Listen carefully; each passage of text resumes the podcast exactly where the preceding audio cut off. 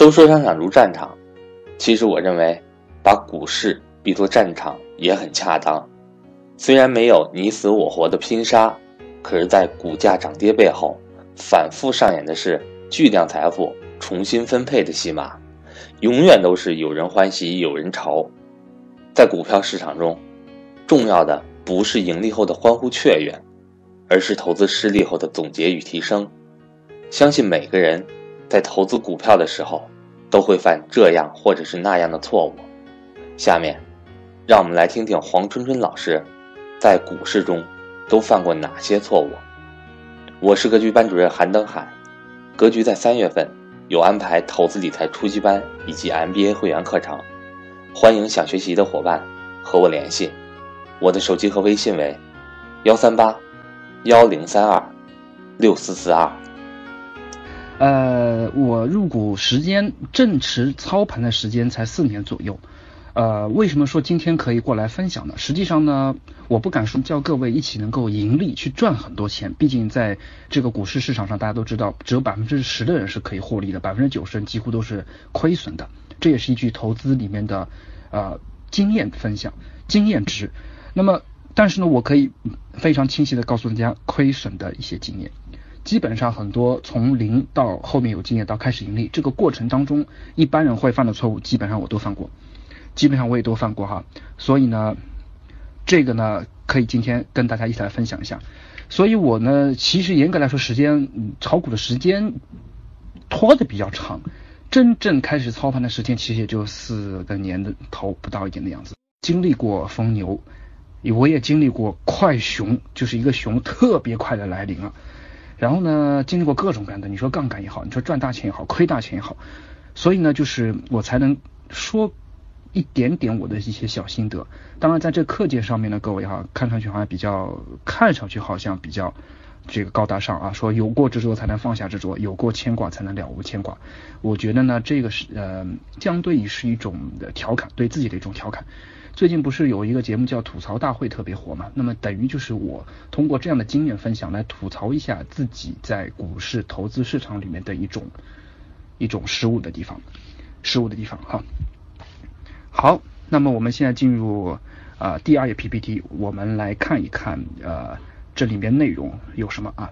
一路走来我有哪些心酸？一路走来会有哪些心酸？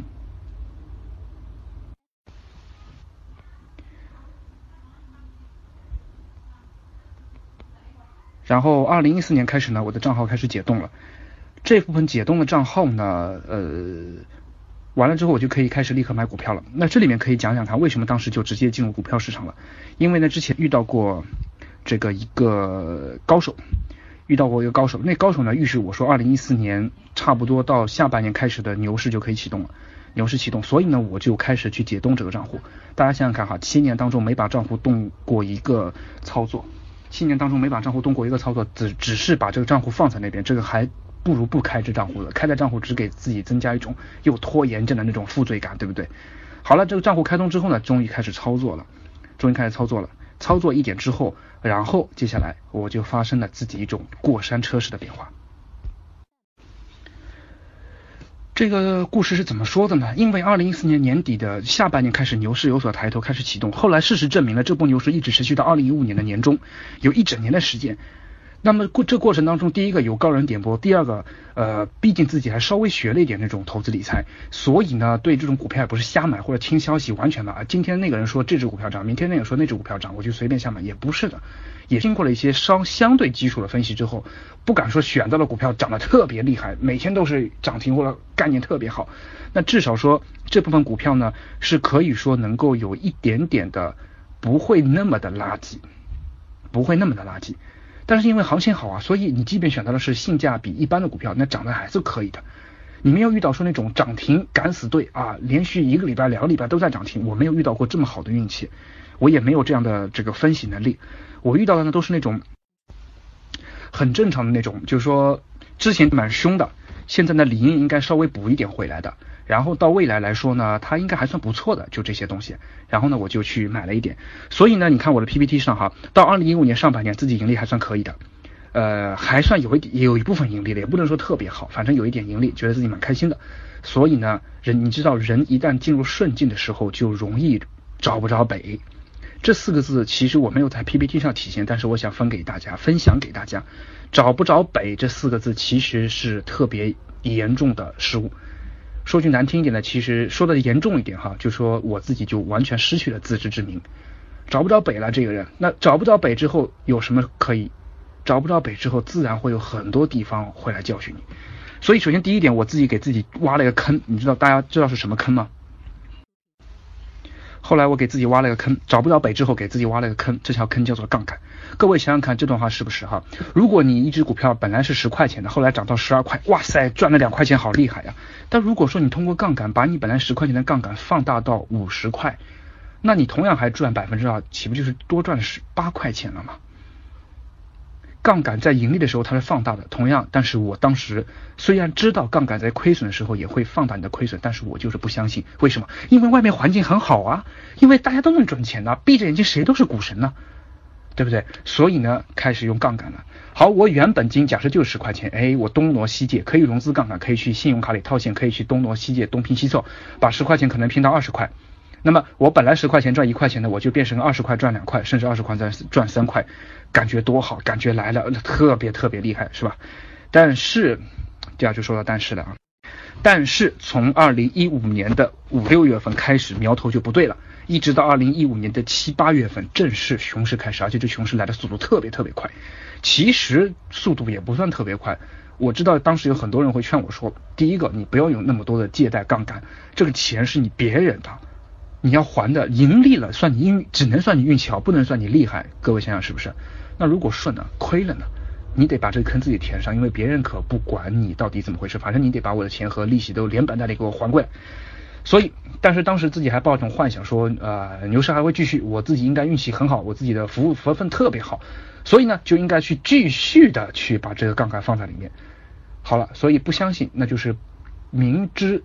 什么什么偏要什么什么，或许更难听一句话叫做不见那什么什么就不掉泪，对吧？所以之前熊市起来的时候，自己还是根本就认不清那个地方，直原来的东西全都吐回去了。所有的你要知道，不盈利直接亏损，这个心态已经很难受了。比这个更难受的就是先让你赚点钱，然后再把你全部吐回去，吐回去还不算，还要让你再亏一部分钱。这部分钱最后你还是亏了，但是这种心态，这种折磨会更难受，对吧？本来没有希望的也就罢了，但是给你点希望，然后让你看到了希望，最后还失空了、失落了，这种感觉是不是想死的心都有了？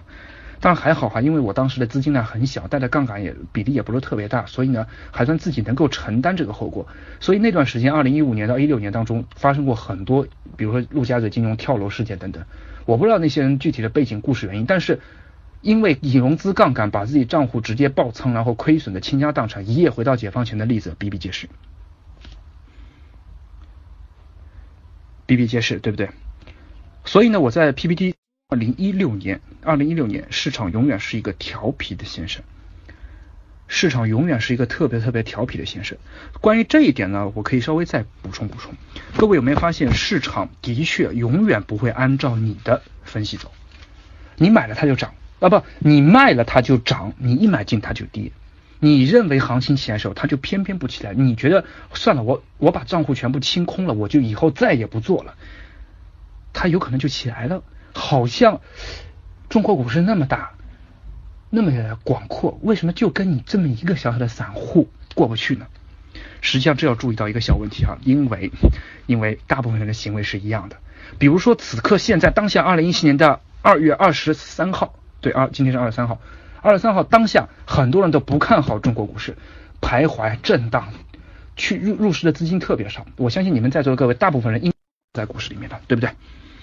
应该都不是重仓在股市里面的，这就是跟股市反着来。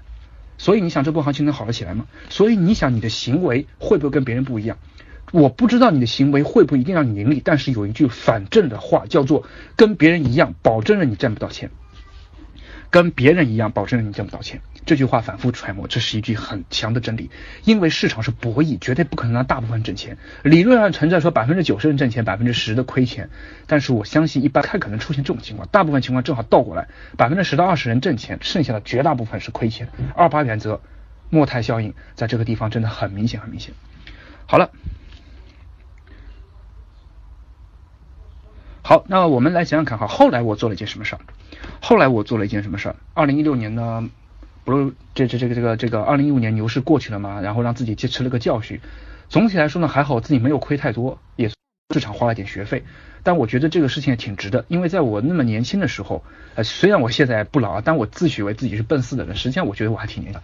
好了，在我那么年轻的时候，我自己能经历过一波牛熊转化，从天堂到地狱，从过山车走了一遍，但还好，真的没到地狱的谷底，只是让你教训了一下。我觉得自己挺有收获的，至少说让我的心态发生了不一样的变化。首先，第一个心态，各位猜猜是什么？第一个心态不是说什么稳定啊，或者是那种安安安定，或者是能够气定神闲。第一个心态是一拍桌子，我什么都不干了，以后发誓永远不入股市。这种愤怒的情绪让我能够有非常深刻的体会。当然，现在看来这个情绪是不健康的。但是听听我那时候的想法，很愤怒，亏了钱，以后再也不干了，不做了。从极度乐观到极度悲观，这两种情绪都是市场奇怪的地方。而且带着这两种情绪的人，市场先生是最喜欢捉弄你的，对不对？市场先生是最喜欢捉弄你的，对不对？好了。然后第二点，第二点是我认清楚了自己的一从一种极度的乐观到极度悲观这种想法都不成熟之后，稳定一下。在二零一六年的，在二零一六年的那个，呃，在二零一六年的三月、两月、三月的时候，我又重新进股市了。我因为这一次的心态不是说我要去奔了很多钱，不要去挣很多钱，而是说，哎，我现在回过来去安心的学习这么一个过程，学习这么一个过程啊。哎，之前很简单的盈利了。其实人家说少年得志不是好事情，从这里面我觉得有一点的哈，我觉得是有一点道理的。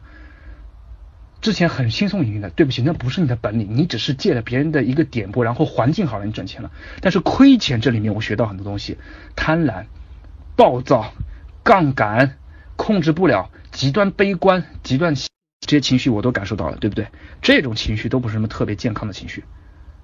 好。稳定住这种情绪，知道自己哪些地方失误之后，如果你才敢面对这困难，至少我觉得自己上了一个小小的台阶，上了一个小台阶，我觉得这话还算比较是呃中肯的。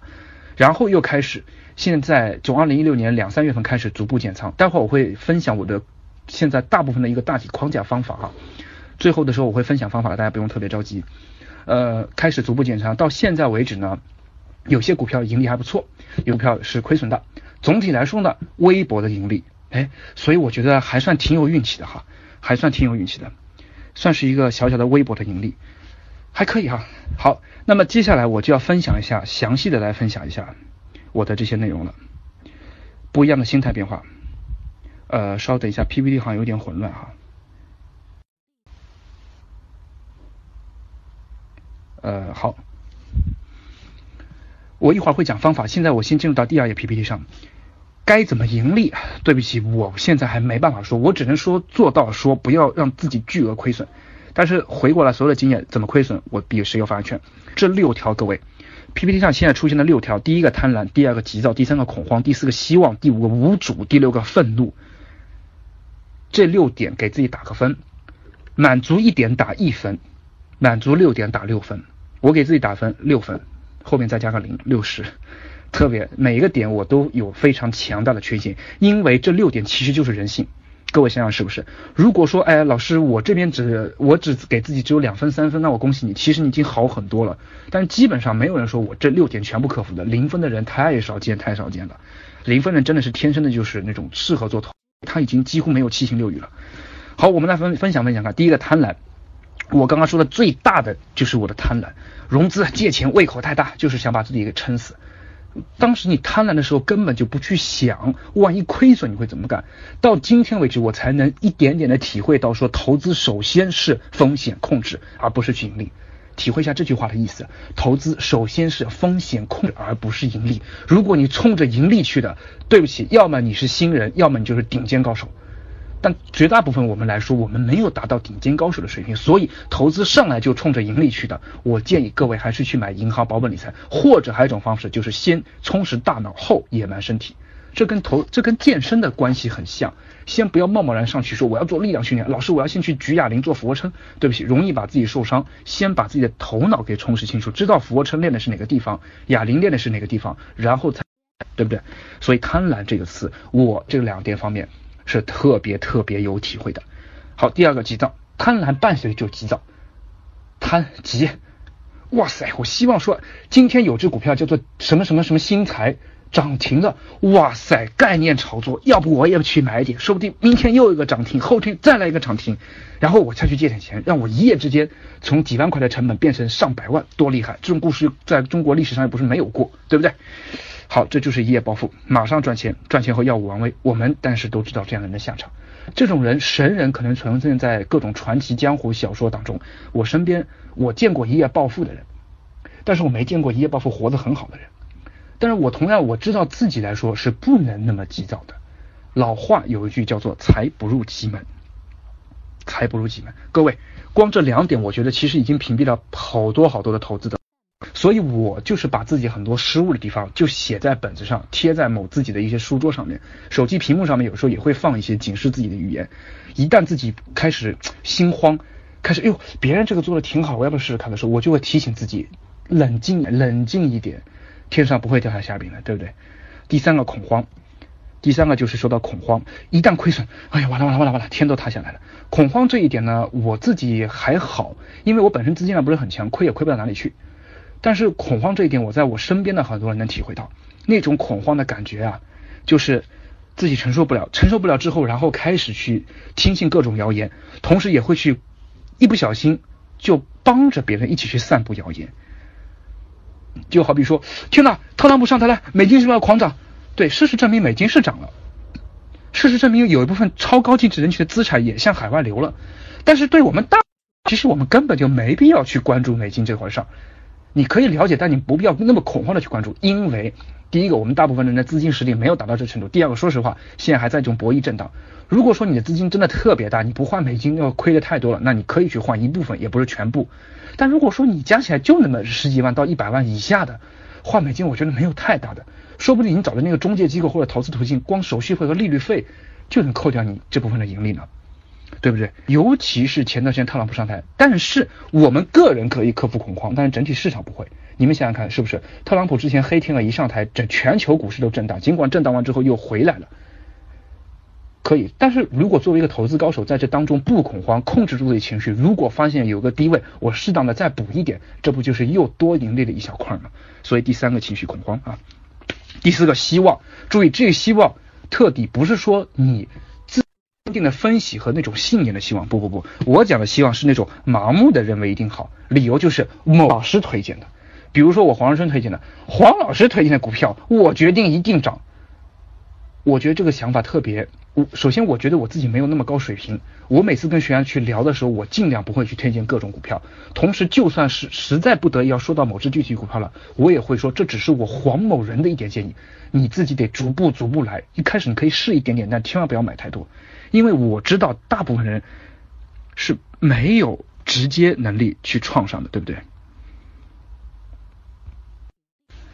好，所以呢，这个希望呢，各位，我是通过现在我对自己的一些投资的希望是说建立在自己对首先投资的整个基本面比较有领悟，然后投资的方法比较能控制得了的情况之下，我才会抱有希望，否则我就尽可能不动。而这个地方就是通过自己的研究学习，然后再积累下来的成就和那种踏实的感觉，这感觉是不一样的。举个特别简单的例子，这种希望就好比说，呃，开车，你从来没有开过车，上辆车，人家即便说这辆车是人工智能谷歌做的，你还是会慌。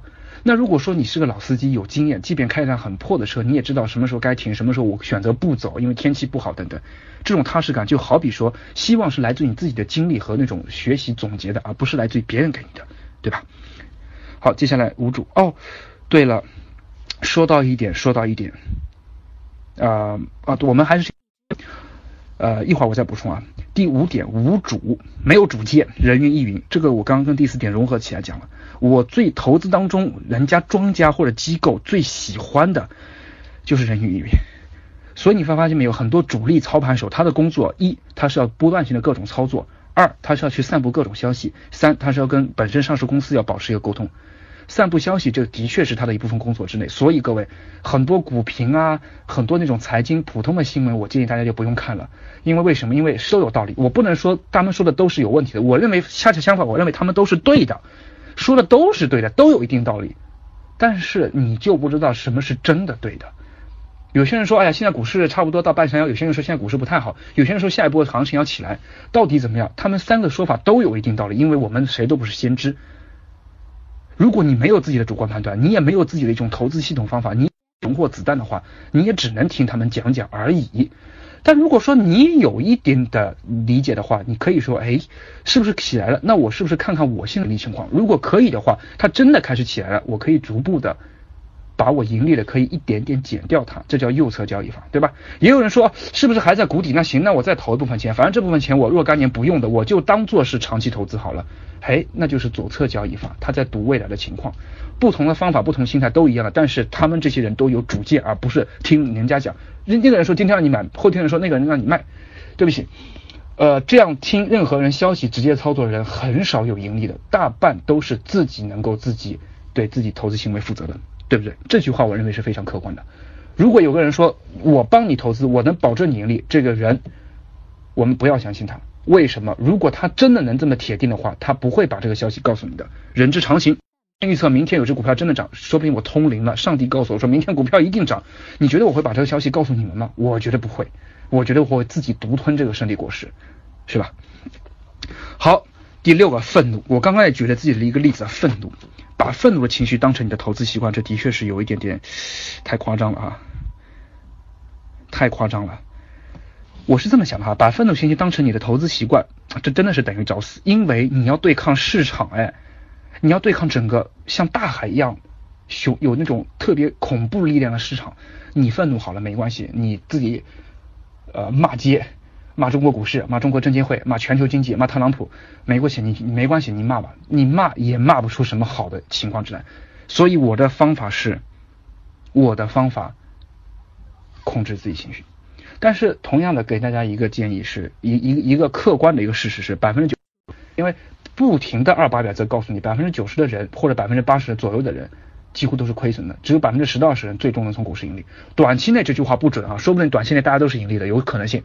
个别庄家反而是亏损的，有这可能性。长期来说，很少有人能够从股市里面全身而退。嗯，股市里面不缺突然一闪的那种明星，但是缺的是那种长期存在的恒星，对吧？好，这个讲完之后呢，我要现在开开开始讲讲我的不同的心态变化了。心态变化讲完之后，我再还再讲我的投资方法啊。PPT 上面最后一页是我的现阶段的方法，这页 PPT 也是特别重要的。那我先讲我的一个心态，心态说实话就好好比我刚刚看到一个同学的一个呃这这个留言，他说我经历过千股熔停就熔断，熔断，因为还好那段时间二零一五年年底我清仓了，我到二零一六年的两三月份还进来，大家还记得吗？我从二零一六年两月份还进来的，我真的很巧妙的躲过了二零一那两次熔断。那两次熔断，我觉得还是自己挺幸运的哈。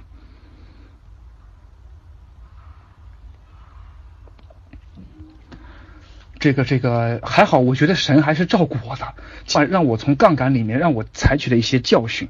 但是熔断没有让我赶上，但是说不定，但如果我熔断赶上了呢？赶上就赶上了，有什么了不起？再亏一点钱，如果那时候已经去掉杠杆了，亏的都是自己的钱，还好。如果有杠杆，对不起，亏的是别人黑脸。黑帮的钱有可能，对不对？好，所以呢，那时候呢，我后来回过来之后呢，我就想哈，说亏就亏了吧，就当这笔钱丢了。的确，这是我现在对自己的心态。今天下午我在下午跟同事们一起办公的时候，我的一个同事提醒我说，哎，今今天好像某一个板块涨得特别好。我说是吗？我没看。后来他们都在聊，那我也就打开看了一眼。我在打开那 A P P 的时候，突然就是炒股那个软件 A P P 的时候，我才突然间发现，原来我好久都没有打开那 A P P 了，的忘了。我真的都忘了，我忘了说有这么一回事儿，因为，因为为什么呢？为什么呢？反正我现在根据我的分析也没有特别好的一个机会，同时呢，我手上的子弹还得留着一点点打，所以就不看吧。注意，我说的这个不看，不是说真的永远不看，真的永远不看。每个礼拜每两三四天我还是会看一下的，毕竟为什么我有可能我还要打个新股啊之类的，是吧？好了。说回来哈，说回来有个心态，我认为自己尽量做到说有过执着才能放下执着，有过牵挂才能了无牵挂的心态。但是这个多难呢？刚刚我说的百分之九十人是做不到的，包括我自己，包括我自己。这个不是嘲笑大家，是在嘲笑我自己，吐槽我自己的这种情绪心态。我也希望说，我们大家一起通过学习，能够尽可能正面自己的情绪，同时适当的控制住。那么至少这是在进步的，对吧？不敢说一定盈利哈。好了，那么还有一个小故事，就是那天我的一个朋友说说说他不想工作了，就想小富即安。本身他实力也挺强的，他。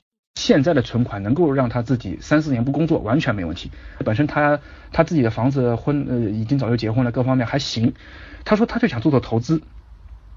我当时听了这话之后呢，以前我可能会嘲笑他，我说你这个人是不是脑子被驴踢了？你想做投资？但是听了那话之后，我挺感慨的。我特别感慨，因为在座的各位，我想有很多人，我不知道比例，但是我相信有很多人都想说自己成为一个牛散。可以自己财务自由，可以自己时间自由、旅行自由、精神自由，然后通过投资来挣点钱，这个想法是很美好的。但是以我现阶段的这么一个股市投资修为，我告诉自己，我不是告诉大家，我告诉自己不现实。你要从股市里面赚你的生活费，或者不太容易，不太容易。老话说，三年不开张，开张吃三年，期货的。三年不开张，开张吃三年哈。这句话一般来说是说期货市场、股市市场。我至少我做不到，我知道有高手可以做到，说我赚点小钱，然后呢，差不多比以前当白领的收入高一点吧。至少一个月平均一个月五七八千到一万块是做得到，一年赚十几万可以。这是我知道的有些高手，但是我觉得我做不到。我相信很多跟我一样的刚经历开始的小小学生，我们都是小学生哈。我觉得这个太难了，所以我当时听了这话之后，我不是嘲笑他，我觉得有点心酸，因为我当时最早时候我也是这么想的，是吧？当时投资圈，当时投资圈里面有一句话，创业投资圈里面啊有句话叫做，我们就不用创业，创什么业呀？创始人，你 CEO 老大能给我多少年薪？你再给我再高的年薪，也没有我股票里面的盈利高。这浮躁啊！敢说这句话的人，现在想想看，也真的是，哎，至少是不敢恭维啊。有人敢说这个话，但我相信我们身边人都不敢说这个话，是吧？所以，我认为就是让自己的心态平和下来。我记得有个高手在给我一本书上签字的时候，他就送了我一句话，叫做“财不入急门”，钱财的那个财啊，不入急门。的确如此，一定得。把心胸放宽放缓之后，才可能进得来。你想想看，又贪又急又计较得失的人，他心胸是关闭的，才怎么可能进得来呢？我觉得这个道理就是这样。好了，剩下的十五分钟时间，我要讲最关键的我现阶段的方法了。这段时间特别关键，大家认真听啊。我现在正在投资方，刚刚前面讲了很多很多的铺垫，我自己如何去重新开始学习投资理财的，然后开始自己走了一些顺路，走了一些弯路，然后又躲过了一些危机，然后又重新开始，然后在二零一六一七年当中很一般的行情当中有亏有盈，总体来说不上不下，还算可以。呃，还算还算说没有说这个亏损很厉害，反正不上不下这样的，总体来说还是微弱盈利，还算挺感谢的。那么现在我总结一下我的这个法，至少这个方法对我是有帮助的，各位，这个方法对我有帮助，对你有没有帮助我不知道，但是经过我自己的实验，我认为可以对我进行一定的监管，进行一定的监管，让我理清自己的一些思路，所以我今天分享给大家。好，好，第一个投资哲学。第一个投资哲学，各位，嗯，你们知道格局商学院都让大家去呃这个这个崇尚价值投资。说实话，说句实话，我没有特别崇尚价值投资，我是用反过来的。我相信各位哈，即便咱们的赵老师让你们去做价值投资，我各位还是去会追各种热点、各种板块的，对吧？就看看今天有多少人问某一只什么什么新材股票涨停了，我可不可以追进去等等，就能体现大家，大家根本就不是在追价值，大家还是在追投机。反过来，我们回过来这么想好了，为什么要崇尚价值投资？那是因为我做不了波段操作。我认为这两种方式都是很有效的方式。第一种波段操作就是很多庄家大户做的方式，快进快出。美国股市是 T 加零，中国股市是 T 加一，炒各种概念，炒各种波段，各种技术指标，这是一。是证明了这种方法可以挣钱，只是我学不会，我也没有这样的精力，我也没有这样的时间去盯着大盘。第二种就是价值投资，价值投资是什么意思？最典型的价值投资开山开山鼻祖其实是格雷厄姆，然后彼得林奇、巴菲特把它发扬光大了。格雷厄姆说的就是点捡烟头，这在彼得林奇那边特别的擅长捡烟头啊，就是发现这只股票它跌了，然后但是它体型还挺厉害的，它的行业也好，公司也好，在这个当中还算不错的，它短期内有点不景气，未来还是可能会往上的，他就把这种股票持有的，等它未来一波机会。简单来说，这就是我理解的非常粗浅的价值投资。总体来说，我我这里面有讲的很多不对的地方，各位也不要见笑啊，这毕竟只是我的一种个人经验的分享，我没有说去教大家，我是说分享我的这些内容东西。好了，那么这两种东西大家来平衡一下，你是去想做波段投资，还是想去做价值投资呢？我知道很多同学会说，那我选一波段投资，我我知道我跟你一样，黄老师，我也没有精力时间，我也不太懂这些指标。第二个，我也不太能坚持价值投资里面需要的那种。定力啊，坚守啊，资本量啊等等，那我只好做三好了。那我就是介于价值投资和波段操作之间，这样行不行？我不走两个极端，我只做中间一个。好，我的回答是不可以。亏损最多最厉害的就是墙头草。各位体会一下这句话是不是？做波段的也能挣钱，做价值投资的长期来看也能挣钱，做波段的换来换去换来换去，有可能。还不要说你亏损，你首先的手续费就已经让你造成往下降的趋势了，对不对？所以我的投资哲学反复之后，我还是坚定的走价值投资路线的，因为我做不了波段。第二个，我也不会去跟各种板块。为什么我会知道今天某某什么新材股票涨停？是因为很多学员问我了，我实在不，我我我我实在不，我不我想不知道都难，就这个意思。所以呢。各位，如果你对这只股票很有研究，对这个板块很有研究，对这只什么什么新材你也很有研究，也知道了，没关系，你可以去逐步建仓，逐步试验。如果说你只是听，哇塞，涨停了，赶紧能不能买？对不起，你要知道，有可能也是各种庄家各种操作所为，因为资本在短期内是可以控制价格的，你要什么 K 线，他都可以做给你看。如果你真的掉入了一个资本炒作的环节当中，我这么经常举这么一个例子。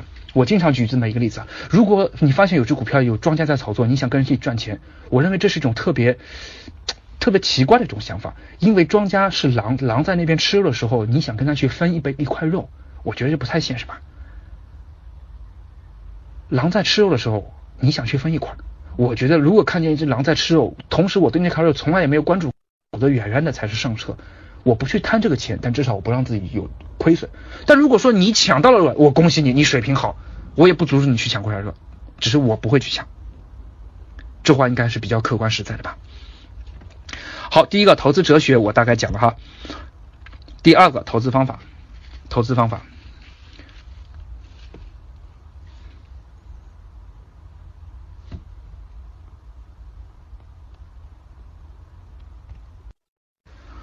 投资方法，说实话，不瞒各位说，我的方法就是步进左侧交易，什么意思？就是先定好下限，我一般是买跌的，也先定好一个自己的投资下限，超过那条线我就不加了，有可能我会清仓。定好下限，比如说这只股票本身是一百块的，它跌到九十五块买一点，跌到九十块买一点，八十五块买一点，跌到八十七十五块买一点，当然我的下限是六十块，如果它真的跌到六十了，这只股票就认栽吧。就认栽吧，这就是区间左侧交易法。区间就是一点一点往下降，同样反之，区间也是一点点往上升。你卖的时候也是从一百块涨到一百零五块，可能卖一点；涨到一百一十块卖一点；涨到一百一十五块卖一点。但是区间右侧我没有尝试太多，因为如果它盈利了，我会一直拿着，因为我的目标可能不是挣那么一点点，就让它一直拿着吧。这一点跟格局赵老师讲的倒是一模一样的。但是区间左侧交易法，我觉得我嗯还算是比较有经验，是因为说实话哈。年让我学的最多的就是区间左侧交易，直到说差不多手上也没有子弹了，差不多区间也快到底了，那算算了不管了，又是一种直接不管了。最好的方式，各位呢，我是建议各位这样哈，不要把炒股当成自己的一种主业，你定好一个区间，然后就算刚刚一百九十五、九十、八十五、八十、七十五，就这么定好区间，你可能隔两三天、一周看两三次也足以了。你发现它跌到那个程度了，稍微买一点，跌到那程度了买一点，好了。呃，这是一个区间左侧交易法。问大家一个问题，就是那万一如果真的出你系统下线了怎么办？一百块你定好了区间是六十，定好了区间是六十，然后结果它有一天真的一不小心跌到四十了，狂跌，跌到四十了怎么办？按照以前高手的很多做法说，如果真的跌出这种区间范围了，咱坚定的按照投资纪律，该割肉了就直接割掉。但我呢，因为自己资金资金呢比较小，所以呢，就算是有个别股还真的跌出了这种区间范围，因为可能我的布金。它真的有时候波动大的时候，它真的跌出范围了，我就当这批股票没有了，我也不买进，除非它又回到我的区间当中，我再买进。因为买了之后有可能它继续跌，我也不是，因为我也慌了，因为我的系统失控了。所以哈，各位，我的方法也不一定失效，只是这个方法我只是解释了一个叫什么步进左侧交易，步进是一个一个步进，像一步一步跨过去的，一点点往下降，一点点往上升。左侧交易是我跌一点买一点，跌一点买一点，跌一点买一点。我赌的是未来能够涨回来，并且涨得很好，前提是我对这股票有过研究，我坚信它未来能够引领一部分的价值。是吧？所以呢，你看，听我刚刚说的这个话，里面有些话讲的很对，有些话讲的很错。我也不知道自己是对或错，至少我在试验。哎，我觉得这句话我讲的是最对的，试验。好了，你们知道投资系统最核心的方法是什么吗？投资系统最核心，其实我认为有两点哈，我觉得有两点。从心态上面是一种坚持，从方法上面是一种控制。很多学员跟我说：“老师，我没有子弹了，我再不补不进去了。今天某某某股票又跌了，有点钱，能不能再买一点？”我说：“你不要问我买不买。那如果说你觉得可以补的话，就补一点。”结果那学员来了句说：“我已经没有子弹了，我怎么补？”那对不起，那是你的问题。我觉得不仅左侧交易，尤其在这种震荡市里面，你必须留足充足的子弹，因为有可能它会跌得更多，有可能它回过来。如果真的开始回暖回涨了，你赚的钱也就这么多，你也不要再盲目的去跟涨了。如果它跌了呢，反正这些钱你作为自己子弹也不是常用的，反正放仓库里面的，稍微拿点出来，稍微拿点出来。最怕的就是说一次性把子弹打光。在投资市场，好比就是森林狙击一样的，最最怕就是你手上有一百发子弹，吭蹭蹭蹭蹭，大猎物你也不知道有没有猎物，也不知道外面环境怎么样，可以的，你就把一百发子弹差不多全打光了，打到九十九发还留一颗，是不是很危险？你万一碰到一只狡猾的狐狸呢？给你来个声东击西，那最后一颗子弹没有了，结果你成了别人的猎物了。我觉得这个比喻还挺恰当的吧。所以子弹还得留一点哈。如果有人跟我说啊，我已经全仓了，我已经满仓了，我已经重仓了，那对不起你你你你干嘛呢？唯一重仓的可能性就是两种，第一种是疯子，第二种是你确定这机会真的很好，牛市准备起来了。我建议大家永远不要全仓，永远不要满仓。这是我的经验哈，永远不要满仓，永远留一手钱，这部分钱是永远不进股市的，这叫投资，这是我们散户用的风险控制。好，第三个投资纪律，投资纪律其实就是我刚刚上面讲的那么那么多的东西，你定好你的投资哲学，定好你的投资系统方法之后，不要轻易的去改变它，你可以去改变，可以去试验，但是不要东一榔头西一棒槌它。我认为呢，世界上就好比像减肥健身一样，投资也没有绝对说一种方法绝对有效，也没有说一种方法绝对无效。大家想想看，减肥健身是不是一样的？没有世界上说一种方法我绝对保管你有效。有些人说跳那个什么什么那个减肥什么什么热身操，然后有一种什么叫 H I I T 或者叫那个那种那个 burpees，这种特别厉害的减肥对有效果，它特别厉害，可能对极个别人也是无效的。但是呢，没有一种方法说绝对无效。有人说，哎，跑步没用的，世界上减肥最慢就跑步了。当然，对不起，你只要稍微动动，它还是可能会有一些，至少改变你的精神状态，是吧？所以投资也是如此，没有一种绝对有效的方法，也没有一种绝对无效的方法。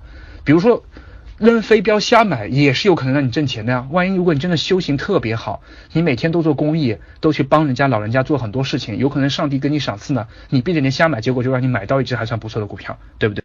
所以这个事情。一定得两方看，所以我认为健身的王道是管住嘴迈开腿，投资的王道很简单，纪律就是低买高卖。这句话如果初学者听，这就是一句废话，一句屁话，一句正确的废话。但是这句话我听过很多投资老鸟跟我说过，很简单，投资很简单呐，低买高卖啊。我后来体会这句话，的确越体会越对。什么叫低买？你两千点股市入。什么叫高卖？你就等到四千点再卖呗。一只股票你一百块进的，你什么时候卖？等到它一百五了卖。如果它涨到六十了，呃，跌到六十了，就当它没了；跌到零了，也当它没了。如果它涨到一百五了，咱卖吧；涨到一百二了，也可以买，因为你低买高卖了。前提是不要被情绪牵着走，也不要说自己这一百块就是明天就要用的。如果你被情绪牵着走，这些钱你也输不起，那就不要入股市，对不对？所以那老人老鸟高手说的那句低买高卖，我现在是越体会越觉得难。我也觉得越真实，就是这样的。前提是你做好控制自己的情绪，不要让太多的钱进入股市。你进股市的钱，你必须能保证你能承受一定的损失，输得起。那么这部分低买高卖是有这个操作前提的。如果你都没有这种操作前提，低买高卖那就是一句屁话，谁还不知道低买高卖呀？对不对？最后一句话，如果以上的分享都没办法让你领悟或者什么的话，没关系，咱保住现金别动，至少不让你亏损。我没办法让你做到盈利，但至少不让你亏损。这句话也是一句正确的屁话，对不对？好了。那么今天时间也差不多了，七点四十五分，我们的这个分享就到这一边，也感谢各位，感谢大家哈，也是欢迎大家继续关注我们格局商学院的公众微信号，那个格局三六五，也跟我和跟猴猫那个沟通互动，呃，感谢各位今天的内容，我差不多就到这一边了。呃，后面呢，咱们如果是格局正式的学员呢，我们赶紧回到我们的 Y Y 里面去上今晚的正式课。那么其他的新粉丝朋友们，欢迎关注我们继续的这个荔枝课堂和格局商学的二维码，呃，继续保持我们整体的内容啊。感谢感谢各位的鼓励，感谢各位的支持，呃，祝大家投资一切顺利，一切顺利。